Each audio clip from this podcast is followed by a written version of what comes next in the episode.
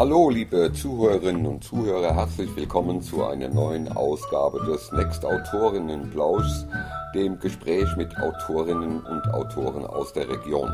Vielen Dank dafür, dass wir wieder in der Stadtbibliothek Koblenz sein dürfen, wo wir eine Stunde vor der Öffnungszeit die Mitarbeiterinnen ein wenig von der Arbeit abhalten. Mein heutiger Gast ist die Autorin Tessa Randau, der mit ihrem ersten Buch etwas gelungen ist, was eigentlich, wovon eigentlich alle Autorinnen träumen. Ein Bestseller, der sich schon seit Monaten auf der Spiegel Bestsellerliste unter den ersten 20 hält. Tessa ist verheiratet, hat zwei Kinder und lebt unweit von Koblenz. Herzlich willkommen, Tessa Randau. Hallo Dieter, ich freue mich sehr, dass ich heute hier sein darf. Gerne, wir freuen uns immer. Und es freut uns natürlich ganz besonders, dass mit dir eine der wenigen Bestseller-Autorinnen den Weg zu uns gefunden hat. Das ist nicht die Regel. Es gibt unwahrscheinlich vieles, was ich dich fragen möchte. So viel, dass ich kaum weiß, wo anfangen. Beginnen wir mal mit deiner Jugend. Du bist Jahrgang 1976 und hast mir geschrieben, dass du bereits mit elf zumindest kurzzeitig den Plan hattest, Autorin zu werden, mit einem Buch über deinen Hasen Hopsy. Du hast den Plan allerdings wegen deiner damaligen Lese- und Rechtschreibschwäche aufgegeben. Nach dem Abi hast du aber Literatur und Medien studiert und warst einige Jahre Zeitschriftenredakteurin. Also kann ich wohl davon ausgehen, dass du dieses kleine Hemmnis deiner Jugend überwunden hast. Wann und wie ist dir das gelungen? Ja, ich muss mal so mit Jein antworten. also es ist so, dass ich bis heute keinen einzigen Text komplett fehlerfrei schreiben kann. Also äh, ja, ich habe so Freundinnen oder auch meine Mutter war zum, oder ist ein richtiger Rechtschreib-Crack. Ne? Oh. Also die ist wirklich super, was aber wiederum mein großes Glück ist, weil die ist schon seit meinem ersten Schultag an sozusagen meine Lektorin und kein einziger wirklich wichtiger Text sozusagen verlässt irgendwie äh, meinen Computer, ohne dass sie da nochmal drauf geguckt hat. Die hat auch meine Hausarbeiten alles gelesen. Genau, also es ist heute noch so, dass ich Fehler mache, aber es hat sich auch ganz vieles ausgewachsen. Also es gibt ja auch Rechtschreibschwächen, die im Laufe der Jahre einfach weniger werden. Ich glaube, so eine habe ich. Mm. Aber es ist nach wie vor auch mal so, ohne mein Rechtschreibprogramm, was mir auch Sachen so rot ankringelt und so, bin ich schon auch ganz schön aufgeschmissen. Und manchmal kommt es vor, dann kringelt das rot irgendwas an und ich denke, was ist da falsch? Warum? Und ich gucke fünfmal drauf und ich finde den Fehler einfach nicht. Ähm, Genau, aber grundsätzlich komme ich sehr gut zurecht. Mit dem Lesen ist es so, das hat sich sehr verbessert, seit ich selber Kinder habe. Und am Anfang war ich immer noch echt ängstlich und aufgeregt und wirklich hatte Herzrasen, weil ich auch so eine Verkrampfung wirklich habe beim laut vorlesen oder hatte. Und mit den Jahren habe ich das jetzt einfach gelernt, lockerer zu werden, äh, keine Angst mehr davor zu haben. Ich glaube, die Angst war auch ein ganz großes Problem, weil wenn man irgendwie damit anfängt als Kind und merkt, das klappt nicht so, und man aber schon so vom Typ her so ein Perfektionist ist, dann verkrampft man sich auch wirklich. Und ja. jedes Mal hat man mehr Angst und es wird schlechter. Genau, ich habe heute keine Angst mehr. Ich bin auch sehr gut darin, Fehler so zu überlesen, dass derjenige, der den Text nicht vor Augen hat, gar nicht merkt, dass ich einen Fehler gemacht habe. Also ich wandle dann manchmal auch den Text einfach ein bisschen ab. Ja. Und äh, insofern kann ich jetzt wirklich locker damit umgehen. Aber es hat mich schon viele Jahre auch belastet.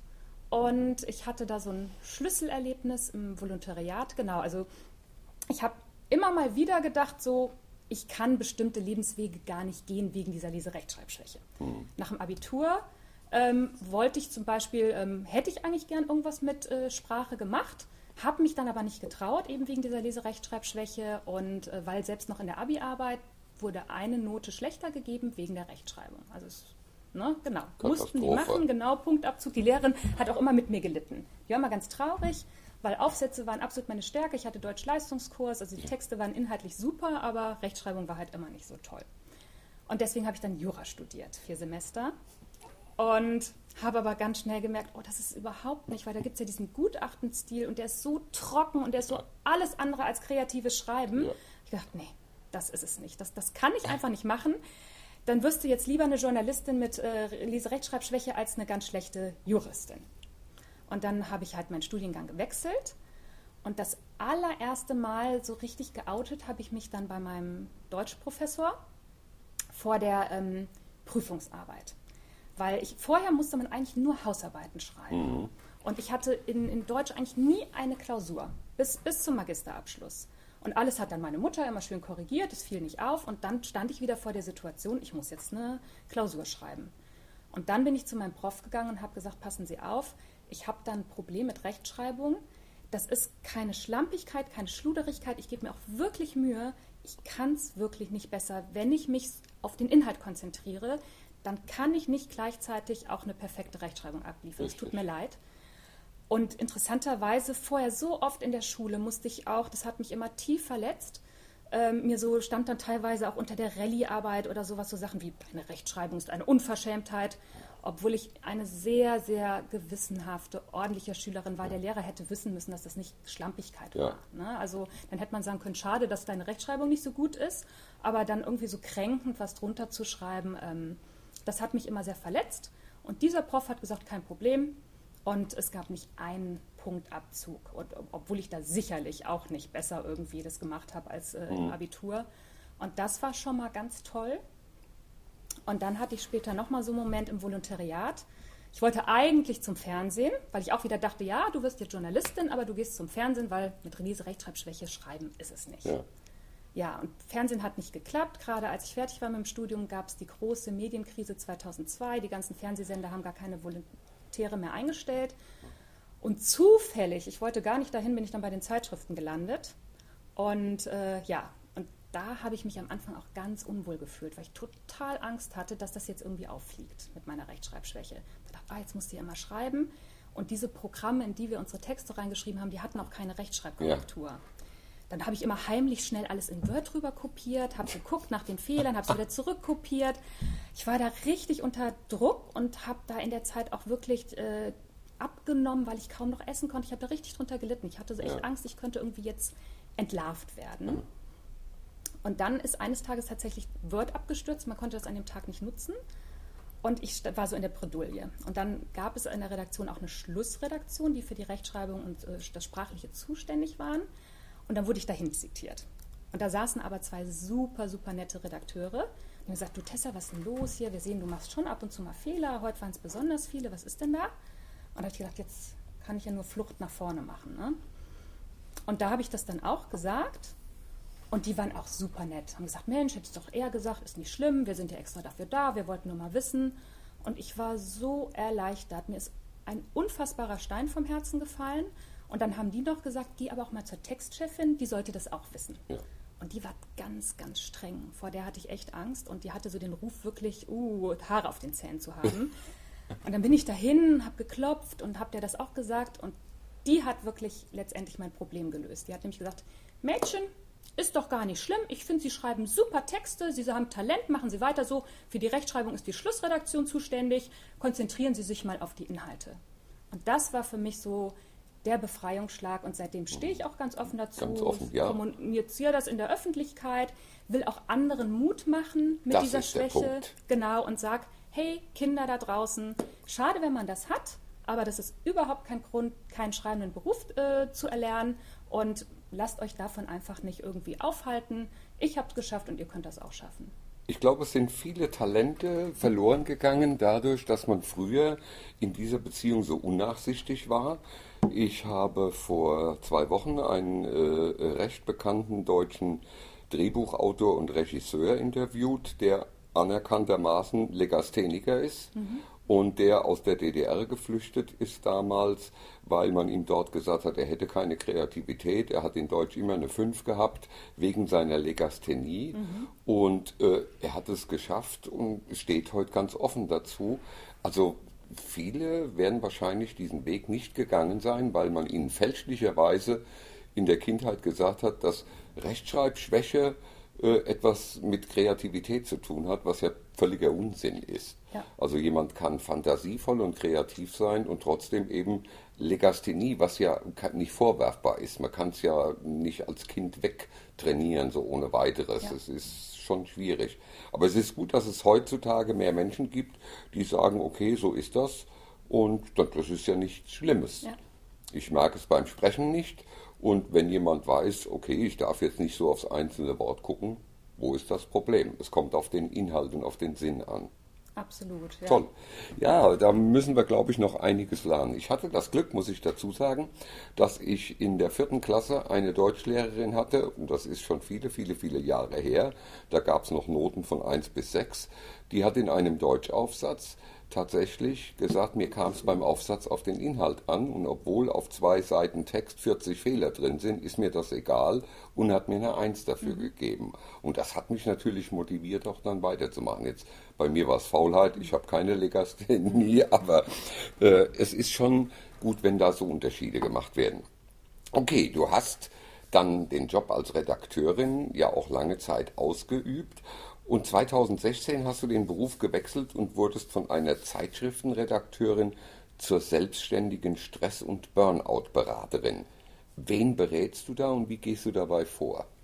Also ich muss sagen, aktuell habe ich das schon wieder sozusagen so ein bisschen auf Eis gelegt, weil dann 2018 das Schreiben kam und ich eben ähm, auch Mutter bin und auch Hausfrau und meine Kinder um 13 Uhr schon bei mir auf der Matte stehen und warmes Essen wollen und ich beides im Moment nicht mehr vereinbaren kann. Aber ich habe das dann äh, eine Zeit lang gemacht. Ich habe mich mit meiner Schwester zusammen selbstständig gemacht, die ähm, Diplompsychologin ist. Und das war eine ganz tolle Erfahrung. Und wir haben überwiegend, also wir hätten alle beraten, die beraten werden wollen, aber überwiegend kamen tatsächlich Frauen zu uns, die eben so zwischen 30 und 40 waren und ähm, eben auch so zwischen Beruf und Familie gesteckt haben und gesagt haben, das ist so schwierig, das alles zu vereinbaren, es ist so anstrengend, ähm, die auch alles perfekt machen wollen. Das sind oft Menschen mit einem perfektionistischen Anspruch, weil ähm, genau in der Gesellschaft äh, denkt man ja vielleicht oft, ach, Burnout, das kriegen die, die irgendwie nicht viel können. Ne? Aber es sind eigentlich gerade die, die wirklich so in Firmen die Leistungsträgerinnen sind und äh, die ja wirklich alles geben und oft spielen dann auch noch so Dinge wie zu wenig Wertschätzung und Anerkennung rein, weil das ein ganz wichtiger Wert ist, für mhm. den die Menschen eigentlich etwas tun.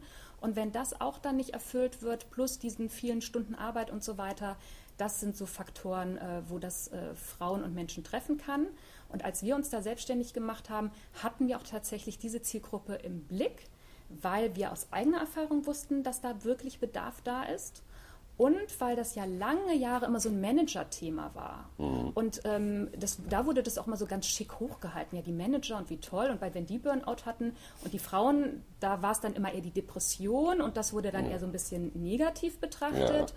Letztendlich ist das beides sehr verwandt, geht ineinander über.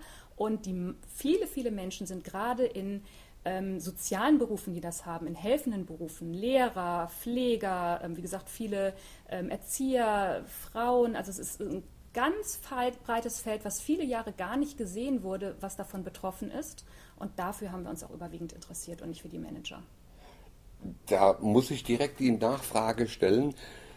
Du hast etwas gesagt, was ich jetzt schon öfter in letzter Zeit gehört habe, äh, dass es überwiegend auch Frauen waren, die dann zu mhm. euch gekommen sind. Liegt das daran, dass es Frauen mehr trifft oder dass Männer Hemmnisse davor haben, Hilfe in Anspruch zu nehmen, zu einem Psychotherapeuten oder zu einem Berater oder sonst wie zu gehen? Woran liegt das? Das kann ich leider jetzt tatsächlich selbst nicht wirklich beantworten. Ich weil, weil mir da jetzt Zahlen oder Statistiken ja. fehlen. Das ist jetzt sozusagen nur so aus dem Bauch aus dem heraus. Bauch raus, ne? ja. Also ich glaube tatsächlich, dass Frauen insgesamt gewillter sind, sich Hilfe zu suchen. Also auch Erde eben dann zu Psychotherapeuten ja. gehen, zu Beratung und so ja. weiter. Dass Frauen sind ja auch die, die eben so die Familie zusammenhalten müssen, die die Care-Arbeit machen, ja. die sich kümmern und die auch merken, in dem Moment, wo ich an meine Grenzen gerate, kann ich keine gute Mutter mehr sein, kriege ich das zu Hause nicht mehr hin, mhm. leiden meine Kinder. Und weil sie diese Verantwortung auch spüren und nicht nur für sich, das ist auch oft so ein Antrieb, äh, weswegen auch Frauen etwas verändern wollen mhm. und da auch sehr reflektiert sind. Die denken ja auch wirklich, die reden mit Freundinnen, die sprechen, die sind nicht alle. Ne? Mhm. Es gibt auch andere Typen, aber es gibt den Typ Frau, der ähm, ja, sich auch weiterentwickeln will, der Verantwortung eben übernehmen will, dass es allen gut geht in der Familie. Und ich glaube, das ist einer der Gründe. Interessantes Thema. Also da könnten wir noch eine Stunde drüber reden, weil mich das auch wahnsinnig interessiert und ich immer nie verstehen kann, warum Männer sich keine Hilfe holen, wenn sie sie brauchen. Aber okay. Was hat dann letztendlich dazu geführt, dass du dem Thema deines neuen Berufes ein Buch gewidmet hast? Und erklär uns bitte, was ist ein erzählendes Sachbuch? Ja, genau. Ein erzählendes Sachbuch ist eigentlich so ein Ratgeber, aber als fiktive Geschichte. Ähm, also nicht ein Buch, in dem so steht, ähm, so könnt ihr was gegen Stress tun, Tipp 1, 2, 3, 4, 5, 6, 7, 8, 9, 10, sondern es ist wirklich eine fiktive Geschichte in meinem ersten Buch, das heißt Der Wald, vier Fragen, das Leben und ich. Da geht es um eine Frau, eben, die ist so Mitte 30 und die hat alles im Leben, was man sich so wünschen kann. Tollen Beruf, kleine Kinder, netten Mann, alle sind gesund, schönes Haus. Und die fühlt sich aber trotzdem nicht glücklich und weiß gar nicht so richtig, was ist denn hier eigentlich los. Und dann flieht sie eines Tages aus ihrem Alltag in einen Wald und findet sich auf einer kleinen Lichtung wieder so den Ort ihrer Kindheit, den sie viele Jahre nicht mehr aufgesucht hat. Und da begegnet ihr eine alte Dame, die vier Fragen kennt, die das Leben nachhaltig verbessern können. Und äh, mit der kommt sie ins Gespräch und diese Dame und diese vier Fragen werden dieser Frau wirklich helfen, etwas zu verändern. Und diese Geschichte ist eben ein erzählendes Sachbuch. Im Kern geht es gar nicht um diese Frau. Das ist jetzt nicht wie im Roman eine ausgearbeitete Figur, die äh, wir jetzt so hautnah kennenlernen, sondern diese Frau ist quasi eher ein Transportmittel. Also ich benutze diese Frau, damit die LeserInnen und auch die Leser, es gibt auch durchaus Männer, die meine Bücher zum Glück lesen, ähm, die sollen sich klar schon auch mit der Person identifizieren, aber vielmehr sollen sie so in die Gedankenwelt eintauchen. Und im Kern meiner Bücher stehen auch Dialoge. Also die Handlung mhm. ist so eher im Hintergrund und die Dialoge sind wichtig. Und meine Bücher sollen so sein, als würde man sich gerade mit einem guten Freund oder einer guten Freundin mhm. unterhalten und in einem Gespräch so Aha-Momente haben und denken, hm, stimmt, so könnte ich das doch auch mal sehen. Oder, ach ja, äh, das ist so dieses erzählende Sachbuch ähm, durch eine Erzählform den Leser oder die Leserin zum Denken anregen. Das ist so die Idee dabei. Also nicht das typische Ratgeberbuch, wo drin steht, mach es so, dann wird alles gut, mhm. sondern mehr so das Thema, so habe ich es jetzt verstanden, Hilfe zur Selbsthilfe. Verstehen, was vorgeht und sich dadurch eventuell in der Lage sehen, sich selbst zu helfen. Ja, absolut. Tolle Idee. Ja, also es ist so ein normaler Ratgeber. Ähm, das wollte ich nicht, weil ich finde, die Menschen sind so anders und so individuell. Ich kann gar nicht sagen, das ist die ja. richtige Lösung, denn die gibt es nicht. Ja. Es gibt für jeden nur seine eigene individuelle Lösung. Und die kann man aber durch bestimmte Fragen, die man sich selber stellt, durch Gedankenanstöße, wie man vielleicht auch mal eine Perspektive wechseln kann, wie man etwas, was man schon immer gemacht hat, vielleicht auch mal anders machen könnte oder anders betrachten könnte. Mhm. Das sind so meine Denkanstöße, die ich liefere. Und die Antworten, was möchte ich letztendlich verändern, die kann jeder dadurch individuell für sich treffen. Und es sind keine Antworten, die schon vorgegeben sind, sondern die entwickeln sich beim Lesen im eigenen Kopf ganz individuell. Hast du Feedback bekommen äh, von Leuten, äh, dass ihnen das geholfen hat? Ja, also ich habe das große Glück und da schätze ich auch sehr heutzutage die ähm, sozialen Medien. Also ich bin bei Facebook und Instagram, wobei ich persönlich mit dem Herzen noch mehr bei Instagram bin. Und ich habe wirklich fast täglich, also am Anfang zehn am Tag oder so Nachrichten bekommen. Später wurde es weniger, aber es gibt heute immer noch Tage, an denen ich Nachrichten bekomme von LeserInnen. Und ähm, Ganz toll. Also so viele Menschen, die sagen, Mensch, das hat mich echt zum Denken angeregt. Ich habe das jetzt schon mehrfach gelesen. Ich habe Post-its reingemacht. Äh, die Fragen sind in meinen Alltag übergegangen. Es gibt sogar wenige, die wirklich auch große Schritte einleiten wollten, die mhm. gesagt haben, ich habe durch dein Buch auch gemerkt, der Job ist nicht mehr das Richtige. Ich werde da oh. jetzt was verändern und so. Aber ähm, tatsächlich ist das Buch so gedacht, dass man eigentlich mit kleinen Schritten auch schon seinen Alltag verändern kann, ohne am großen Ganzen zu rütteln. Also dass man mit kleinen Dingen schon was verändern kann, äh, indem man einfach auch, ähm, ja, vielleicht häufiger mal Nein sagt, sich auch mal fragt, will ich das jetzt eigentlich überhaupt so, wie ich das gerade mache, oder könnte ich das auch mal ganz anders versuchen? Also das sind ähm, ja die kleinen Entscheidungen im Leben. Schon allein, so als Beispiel, ich bin irgendwie zu Hause, räume gerade alles auf, bin langsam echt müde und erschöpft und da ist jetzt gerade die Spülmaschine fertig geworden und piept. Hm. Und dann ist normal mein Automatismus, okay, jetzt renne ich noch hin und räume das blöde Ding auch noch aus. Hm. Und dann sich zu fragen, Moment mal, will ich das jetzt eigentlich? Nee, ich habe da jetzt gerade gar keine Lust drauf und draußen scheint die Sonne und außerdem bin ich gerade mhm. ganz schön erschöpft. Nee, ich setze mich jetzt mal eine Viertelstunde raus, halt mal die Sonne, das Gesicht in die Sonne, ruhe mich aus und dann kann ich das auch noch später machen. Also um so kleine Veränderungen geht es auch. Es muss nicht immer das große Sand sein. Jeden Tag gibt es so viele Dinge, wo ich mich entscheiden kann. Nehme ich jetzt mir eine Auszeit, mache ich eine Pause, lasse ich was liegen oder will ich jetzt wieder in meinem Hamsterrad irgendwie folgen?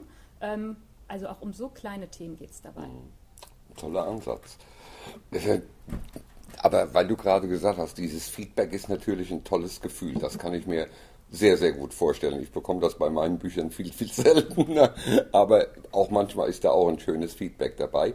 Dein Buch ist am 22. Mai 20 erschienen und war bereits eine Woche später auf der Spiegel Bestsellerliste. Wie hat sich das da angefühlt für dich? Was war das für ein Gefühl, gleich mit dem ersten Buch so einen riesigen Erfolg zu haben?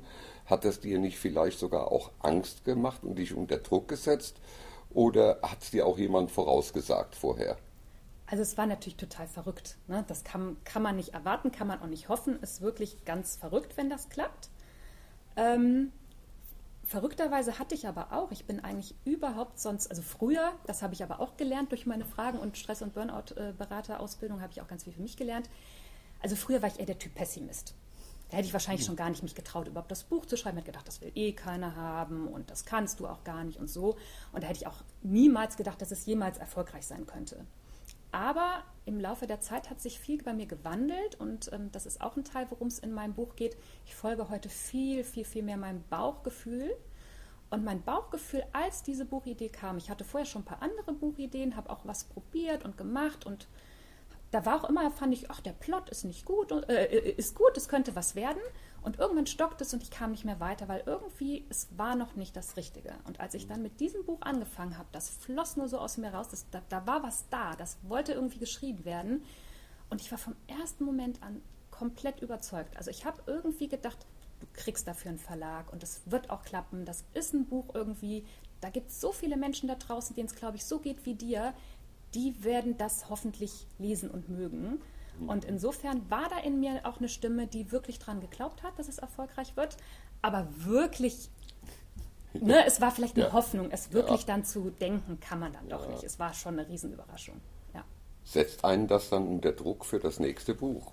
Ich hatte total Glück, weil kurz bevor das erste fertig war und ich das auch noch gar nicht erschienen war, hatte ich schon die Idee für das zweite und habe das eigentlich dann auch ganz entspannt auch wieder so runtergeschrieben und da war wieder so dieses, ne, ah, das fließt jetzt raus. Deswegen war ich da ganz locker. Jetzt beim dritten, an dem ich gerade dran bin, da kam auch wieder die Idee rechtzeitig, kurz bevor das erste fertig war. Das, aber das fließt leider im Moment nicht so gut, weil ich tatsächlich aber auch das Gefühl habe, da hat Corona ganz viel mit zu tun. Mhm. Weil ich bin jemand, ich brauche schon so auch ein bisschen Raum für mich. Und früher hatte ich so Rituale, also beim ersten Buch ging der Kleine noch in den Kindergarten, habe ich den morgens hingebracht, habe dann danach einen Spaziergang gemacht, dann bin ich erst unter die Dusche und spätestens da auf einmal kamen so viele Ideen. Ich habe es gerade noch von der Dusche geschafft, irgendwie mich trocken zu rubbeln, aufs Sofa zu springen. Und meistens, wenn die Kinder mittags nach Hause kamen, habe ich gedacht, oh Mist, du hast noch gar nichts gekocht, deine Haare sind zerzaust, du bist nicht geschminkt, Mist, was machst du denn jetzt? Also das war so ein Automatismus und ähm, jetzt waren die einfach monatelang fast 24 Stunden zu, zu Hause. Hause. Sonst hatte ich auch Donnerstag so meinen langen Schreibtag. Da gingen die zu den Großeltern. Das war auch anderthalb Jahre nicht, weil mhm. wir wirklich die Großeltern schützen wollten.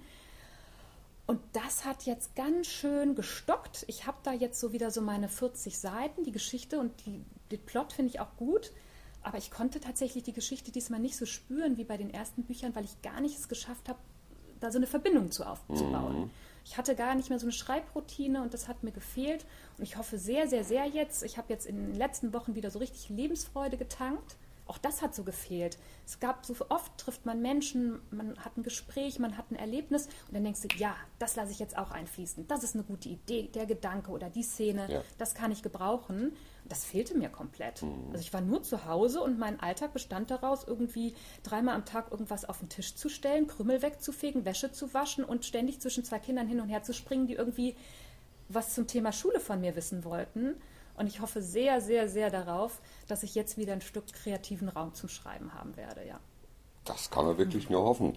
Äh, dein, dein erstes Buch äh, ging ja um die Bewältigung von Stress und äh, drohendem Burnout. Dein zweites Buch erscheint am 17. September, also nicht mehr so weit weg, nicht mal mehr ein Monat, unter dem Titel Die Berge, der Nebel, die Liebe und ich. Ähm, da geht es dann um Beziehung, Beziehungen im Großen ja. und Ganzen. Kannst du, darfst du schon sagen, um was es in deinem dritten Buch geht? Im dritten? Oh, das Nein, du musst es nicht. Nein, Die das war eine freche Frage und nicht Das vorbereitet. Problem ist, dass das dritte, das hat noch nicht mal also die Lektorin bisher Ah, was von okay, gelesen. Die weiß okay. zwar, worum es geht und die sagt, sie freut sich schon drauf, aber es kennt sonst wirklich noch niemand und deswegen möchte ich da noch nichts verraten. Gut, völlig okay. Ja. Also es geht aber sicherlich wieder um ein großes Thema der Zeit, so wie Stress oder Beziehungskrisen. So, Also was ich sagen kann, ist, ähm, das war ursprünglich gar nicht so geplant, Mhm. aber es hat sich von selbst entwickelt, dass es so eine Art Reihe wird und das ist Mhm. nochmal ein drittes Teil in der Reihe, ähm, ohne dass die Bücher inhaltlich zueinander gehören. Okay. Sondern die Reihe bedeutet, es geht wieder um überwiegend Dialoge, Mhm. die zum Denken anregen sollen. Es gibt wieder eine Begegnung, deswegen nenne ich das für mich selber so die Begegnungsreihe. Ja. Und es, äh, genau, es spielt auch äh, die Natur wieder eine wichtige Rolle, aber es ist diesmal wieder ein anderer Ort. Vielleicht kann man sich so ein bisschen überlegen, wo es sein könnte. Das erste ist im Wald, das zweite in den Bergen. Ein sehr schöner Ort auch in der Natur. Alles klar. Ich glaube, jetzt haben wir die Zuhörerinnen und Zuhörer äh, richtig neugierig gemacht. Nicht nur auf das erste Buch, wenn sie es nicht kennen, sondern auch auf das zweite, was bald erscheint und auf hoffentlich das dritte, was dann sicherlich nächstes Jahr kommt. Da bin ich guter Dinge. Ähm, du hast in deinem ersten Buch ja das Grundthema, wir hatten es gesagt, die Bewältigung von Stress und äh, drohendem Burnout behandelt. Hast du darin eigene Erfahrungen in der Überwindung oder der Vorbeugung niedergeschrieben oder hat es vielleicht sogar den Effekt des sich was von der Seele schreiben gehabt oder hat es einen anderen Hintergrund? Ja, also das war es tatsächlich. Also äh, die eigene Erfahrung hat eine ganz wichtige Rolle gespielt. Das ist kein biografisches Buch, aber trotzdem hat es auch viel mit mir zu tun. Und die Protagonistin, Protagonistin und ich, wir haben schon einige Gemeinsamkeiten, kann man nicht anders sagen. Ähm, aber nicht nur meine Erfahrungen sind eingeflossen, sondern eben auch das, was ich in der Beratung gesehen und gehört habe, was ich in meinem privaten Umfeld gesehen habe. Das ist so eine Sammlung aus all dem. Aber ich und meine Erfahrungen spielen auch eine wichtige Rolle. Also ähm, bei mir war es so, ich habe ja als Zeitschriftenredakteurin gearbeitet. Als ich da anfing, war das ein absoluter Traumjob. Aber es hat sich dann im Laufe von zehn Jahren wirklich auch zu einem Albtraumjob leider entwickelt, weil einfach der Druck in der Redaktion immer größer geworden ist. Wir mussten mit immer weniger Menschen immer mehr Seiten produzieren. Ähm, unser Geschäftsführer, früher war ja auch wirklich so, waren die Verleger oder Geschäftsführer oft noch aus dem journalistischen Bereich und hatten auch so noch ein Herz sozusagen für das, was geschrieben wird. Heute sind das überwiegend BWLer und die interessieren sich nur noch für Zahlen und sonst für nichts. Ja. Und das hatte sich bei der Zeitschrift sehr viel auch inhaltlich verändert. Also die Prioritäten lagen nicht mehr auf den Geschichten und darauf, dass wir wirklich den Menschen, mit denen wir die Geschichten gemacht haben, unsere Interviewpartner, Ja. dass wir die auch sehr wertschätzen und gut behandeln, sondern die waren mehr Arbeitsmaterial. Ja. Irgendwann nur noch so gedanklich seitens von oben. Aber ich konnte mich mit diesem Gedanken überhaupt nicht anfreunden. Für mich waren das immer noch Menschen, Ja. die sich uns ihr Herz öffnen und denen ich auch ganz viel Respekt zollen möchte und deren Geschichten ich wirklich auch authentisch erzählen will. Da waren dann ganz viele Widersprüche, die ich irgendwie so überwinden musste und die sich nicht mehr gut angefühlt haben. Und ähm, dann kamen eben auch noch die Kinder und das erste Kind war ähm, ein Schreikind und hat mich sehr wenig schlafen lassen und ist dann vom Schreikind ins Wutkind übergegangen und so weiter. Deswegen habe ich auch beim zweiten dann etwas länger gewartet, als ich ursprünglich geplant hatte. Äh, Und ich hatte dann auch beim zweiten überhaupt nicht mehr die Kraft für schlaflose Nächte. Das hat mich total angestrengt. Und ich äh, bin auch beim ersten schon nach sechs Monaten wieder arbeiten gegangen, bin dann von meinem Wohnort zweimal die Woche nach Köln gependelt, habe jeden Tag an diesen zwei Arbeitstagen zwölf Stunden Arbeitstag Minimum hingelegt. Und ich war dann ganz schön erschöpft äh, beim zweiten Kind. Und dann gab es so eine Situation, die spielt auch eine Rolle in dem Buch. Einmal kam der Moment, da hatte abends mein Mann die Kinder ins Bett gebracht und ich stand abends am Esstisch und ich sah nur noch Chaos. Ich bin eigentlich ein sehr ordentlicher Mensch und äh, es lagen Krümel unterm Esstisch. Ich war voller Flecken von irgendwelchen diversen Mahlzeiten des Kleinen. In der Küche stapelte sich das Geschirr. Ich hatte noch fettige Haare, weil ich am Tag keine Zeit hatte zu duschen. Und ich habe auf einmal gedacht, was ist hier los? Das bist doch gar nicht du. Und du hast dich so nach diesem Leben gesehnt, mit der Familie, mit Job, mit allem. Und jetzt stehst du hier und alles ist anders und du bist ausgebrannt und du bist nicht mehr glücklich. Ich habe mich hingesetzt und habe erstmal eine Runde geheult. Und das war so ein auslösendes Moment, wo ich gemerkt habe, hier stimmt was nicht. Du hast alles, was du dir je erträumt hast und du bist trotzdem nicht glücklich. Das ist nicht gut hier. Ja, und dann kamen Gedanken, Gespräche. Ähm, ich habe noch eine kleine Auszeit genommen, ähm, im Kloster Ahrenberg. Das Hm, ist so ein ja. Auszeithaus. Äh, da war ich ein langes Wochenende und habe mir Gedanken gemacht. Das fand ich auch ganz toll. Ich hatte sowas schon mal auch äh, journalistisch gemacht, ein paar Jahre vorher und habe mich daran erinnert. Und da kam dann die Idee, ich will was ändern, ich will meinen Beruf verändern, ich bin in dieser Redaktion nicht mehr glücklich. Ich hatte eine Festanstellung, sowas gibt man nicht gerne auf. Das ist im journalistischen Bereich heutzutage wirklich auch so ein Sechser im Lotto. Aber ich habe gedacht, nee, das ist es nicht mehr. Und ähm, du willst wieder glücklicher und zufriedener sein. Und im Notfall müssen wir uns finanziell halt deutlich einschränken, aber materielle Dinge sind nicht so wichtig wie sozusagen das Seelenheil. Und ich kann auch mit mhm. viel, viel, viel weniger glücklich sein. Aber ich, ich kann nicht mehr unter den Umständen weitermachen. Ich war auch nicht so eine gute Mutter, wie es gern gewesen wäre. Ich war oft gereizt und äh, ungeduldig. Ich habe gar nicht das Entspannen genießen können, mit den Kindern irgendwelche Klötzchen übereinander stapeln. Und das Ganze habe ich gesagt, so willst du nicht sein, das bist du nicht und jetzt musst du was ändern. Und dann kam halt diese Weiterbildung. Da habe ich wahnsinnig viel für mich gelernt. Und ähm, vieles, was da drin ist, ist letztendlich eben auch sozusagen theoretisch in diesem Buch gelandet, weil diese vier Fragen, die bilden letztendlich auch, es gibt so die drei Säulen des Stressmanagements und die bilden diese vier Fragen auch ein Stück weit ab.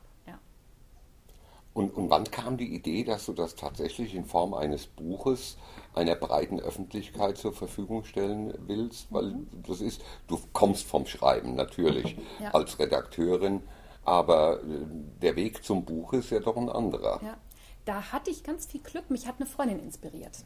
Äh, meine beste Freundin oder eine meiner besten, ich habe ganz viele ganz tolle Freundinnen, ich kann das gar nicht auf eine fokussieren, da bin ich auch in der Hinsicht echt ein gesegneter Mensch.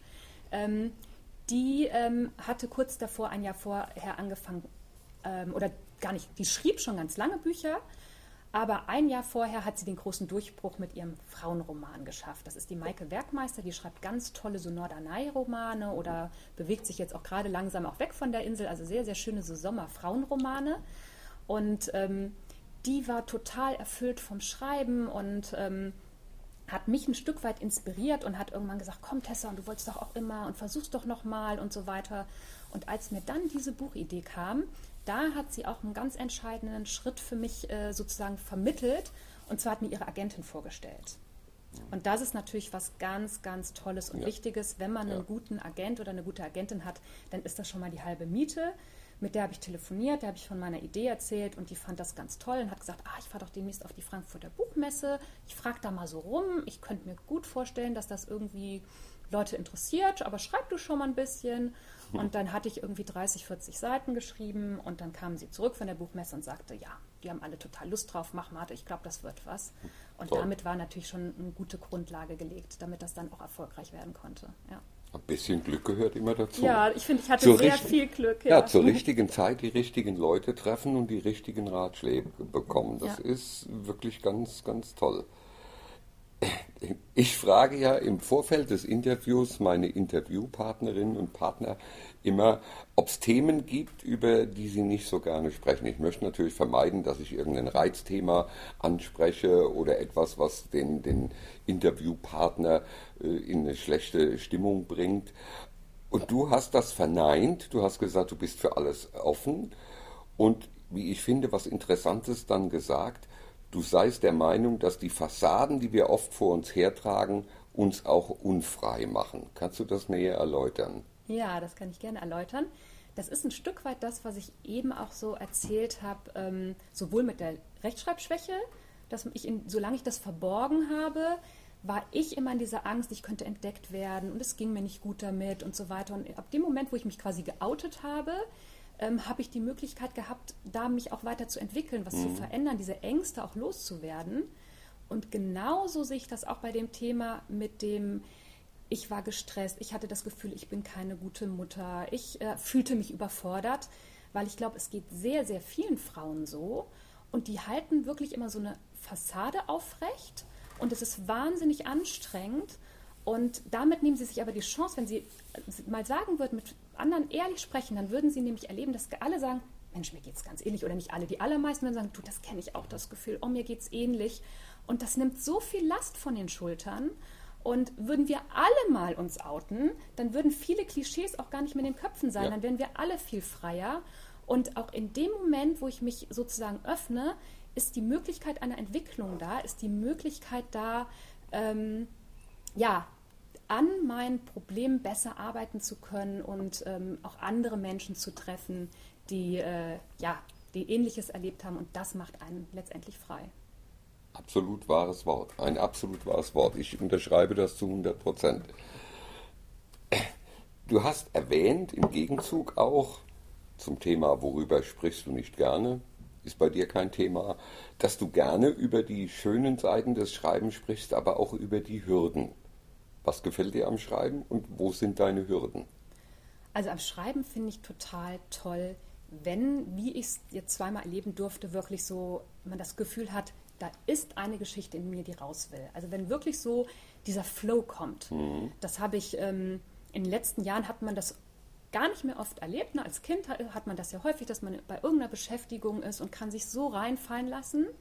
Und ähm, das habe ich halt beim Schreiben bei diesen zwei Büchern absolut erlebt. Und das ist für mich richtig das Tolle am Schreiben, was ich auch richtig liebe. Ja, und die Hürden sind jetzt tatsächlich für mich so Dinge eben wie den Alltag zu meistern, zu gucken, wo kriege ich das überhaupt unter. Ne? Also das finde ich eben auch schwierig, gerade bei so einer Selbstständigkeit zu gucken, ähm, sich da gut zu organisieren. Ne? Also ja. ich schreibe halt zu Hause und dann klingelt irgendwie zwischendurch irgendwie einer an der Tür, das Telefon, eine E-Mail kommt rein, die Waschmaschine ähm, ist fertig und dieses sich nicht immer wieder selbst zu unterbrechen, mhm. irgendwie dran zu bleiben. Also wenn ich so in dem Flow bin, dann ist das auch kein Problem. Aber wenn dann eben doch auch mal Momente kommen, wo man merkt, hm, jetzt komme ich gerade nicht so weiter, dann ist man auch gern dabei, sich selber auch abzulenken. Mhm. Das finde ich schwierig. Und ähm, ja, das, oder das dann doch auch schon mal, es waren zum Glück nicht viele, aber natürlich gibt es auch mal die Tage des, der Selbstzweifel. Kann ich das überhaupt noch? Kriege ich das hin? Und äh, solche Dinge, das äh, hat man auch. Es waren zum Glück ja. nicht allzu viele, aber wenn man dann irgendwie mal stockt und nicht so richtig weiterkommt, dann kommen auch mal solche Gefühle hoch. Gut, solche Pausen, glaube ich, kennt jede Schriftstellerin, jeder Schriftsteller, dass die Kreativität mal einen Moment absackt, sei es bedingt durch Ablenkung oder durch äußere Zwänge, die, einen, die das nicht zulassen, aber du überwindest das, da bin ich sicher. Ich, also mein, mein, Bauchgefühl sagt auch, also mein, äh, ne, da gibt es eine Stimme, die sagt, oh, ich habe Angst, und aber ne, noch eine viel tiefere Stimme, die sagt, ach komm, du schaffst ja. das. Und der will ich vertrauen. das ist toll jeder, der, der oder die schreibt, äh, weiß ja, dass Schriftstellerinnen und Schriftsteller auch viel lesen müssen. Was liest du denn gerne? Ja, also ich muss sagen, ich lese äh, quer alle Genres, wobei es gibt eins, das lese ich nicht gern. Ich lese nicht gern so Science Fiction. Das mhm. ist das Einzige, was ich nicht gern lese. Es hat sich auch im Laufe der Jahre auch teilweise so ein bisschen entwickelt. Als ich jünger war, habe ich wahnsinnig gern historische Romane gelesen. Von denen bin ich schon länger so ein bisschen weg. Ähm, kann aber auch immer mal wieder passieren, dass ich einlese. Dann habe ich jetzt viele Jahre ganz intensiv auch Krimis gelesen. Und ich mag aber auch sehr gerne Frauenromane. Ich mag gern diverse Genres. Ähm, für mich ist eigentlich wichtig, so, dass die Figuren interessant sind. Also ich interessiere mich wahnsinnig für Menschen, schon immer, auch bei meinem Ressort damals, in dem ich gearbeitet habe. Das hieß Unser Leben. Da ging es einfach um Menschen und all ihre Themen. Und das ist nach wie vor so das, was mich interessiert. Bei Krimis hat mich dann eben auch, also wo zu viel Blut spritzt und so, das mag ich nicht gerne. Deswegen, ich wollte irgendwann mal einen Fitzek lesen, aber ich habe es dann doch wieder gelassen, weil alle sagen, da spritzt so das Blut.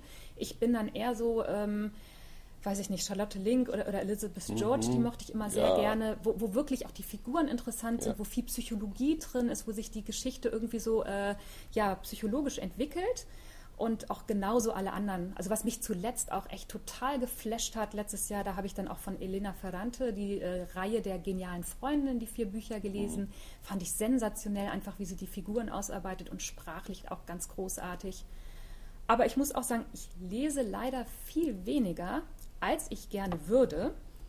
Denn wenn ich mal anfange, ich kann einfach nicht mehr aufhören. Und ich bin dann wirklich süchtig und ich habe dann das Problem, dass ich dann wirklich bis 3 Uhr oder 4 Uhr morgens mhm. lese. Und ich brauche aber viel Schlaf. Und wenn dann morgens der Wecker klingelt, dann bin ich den ganzen nächsten Tag nicht mehr gut zu gebrauchen und bin unfreundlich zu meinen Kindern. Und ich freue mich auf die Zeit, auch wenn es dann mal wieder mehr wird. Ja. Im Moment lese ich überwiegend sogar mit meinen Kindern zusammen Kinderbücher. Wir lesen gerade diverse Reihen von Enid Blyton durch, weil ich die ah. früher auch so gern gelesen habe. Ich auch. Ja, genau. Ich auch. Ich habe alle Bücher von ja. Enid Blyton gelesen. Ja. Alle. Gestern Abend wieder ein geheimes Buch fertig gelesen. Gerade jetzt irgendwie im Moment. Äh, ist das so ein bisschen so ein gemeinsames Hobby von meinen mhm. Kindern und mir, weil die sind dreieinhalb Jahre auseinander, junge Mädchen. Da gibt es nicht so viel, wo man zusammen was mhm. findet, was beiden Spaß macht. Und deswegen haben wir das jetzt so für uns entdeckt, dass wir einfach zusammen lesen. Ich finde es das toll, dass die Bücher von Enid Blyton immer noch gelesen werden heute. Ja. Denn die sind ja schon sehr, sehr alt. Ich habe die als Kind gelesen. Ja, ja als Jugendlicher. Ja. Und, also, Sie werden ein Stück weit heute auch kritisch gesehen, weil dann auch so ein paar Sachen mal sind, wie, keine Ahnung, was weiß ich, in den Hani Nani Büchern angeblich, oder nicht angeblich, ich habe es jetzt länger nicht mehr gelesen, gibt es auch was, das würde man heute eben als Mobbing bezeichnen. Ja. Es gibt auch ein bisschen Dinge, was weiß ich, die sind, äh, würde man heute als rassistisch bezeichnen ich, ich habe das dann immer so gelöst, dass ich mit meinen Kindern drüber rede. Ne? Genau. Also dann kamen auch mal Begriffe wie Zigeuner, da sagten die, was ist das überhaupt? Da habe ich gesagt, ja. ähm, war ich schon mal froh, dass die den Begriff heute gar nicht mehr so kennen. Und dann habe ich denen einfach erklärt, dass man früher eben die ja. äh, Sinti und Roma so genannt hat, dass sie das aber heute nicht mehr mhm. möchten und dass sie das als, äh, ne, dass es eben auch ja. Begriffe gibt, die man als diskriminierend empfinden kann. Ich nehme das zum Anlass, um mit meinen Kindern über so Entwicklung in der Gesellschaft zu sprechen aber ich finde die Geschichten nach wie vor total zauberhaft, so von ja. ihrem Plot und von ihren, ja auch sprachlich schön. Begnadet, ja. der war begnadet. Wie alt sind deine Kinder? Äh, die Große ist jetzt elf. elf. Also sie könnte auch schon sehr gut allein lesen, aber sie findet es einfach schön, auch zusammen zu lesen. Und der Kleine, der wird jetzt bald acht, der ist sieben. Ein tolles Alter, mhm. gerade dafür. Ganz tolles Alter. Eine letzte Frage habe ich noch. Du hast mit dem Schreiben von Büchern ja auch relativ spät angefangen kannst du denjenigen, die sich mit dem Gedanken tragen, eventuell ein Buch zu schreiben, kannst du denen einen Rat geben? Ja, ähm, bedingt, weil ich ja auch eben Anfängerin bin. Und ich glaube, ähm, es gibt auch sehr unterschiedliche Typen. Ne? Es gibt, glaube ich, auch die sehr straight, äh, fleißigen, die sich auch wirklich an so Arbeitsaufträge ransetzen können und die irgendwie auch äh, sozusagen so ein bisschen systemischer rangehen denen kann ich vielleicht weniger einen Tipp geben, aber die Schreibtypen, die so ähnlich sind wie ich, glaube denen schon. Und zwar mein, meine Botschaft wäre, spürt in euch rein und guckt, ob da wirklich eine Geschichte ist, die erzählt werden will. Ne? Ich hatte verschiedene Geschichten, die ich gut fand. Ich weiß nicht, ob ich davon nochmal später was aus der Schublade hole und nochmal gucke, ob die erzählt werden wollen. Aber ich bin dann irgendwann gestockt und glaube eher, die sind es nicht. Aber als dann die richtige Geschichte kam, konnte ich nicht mehr aufhören.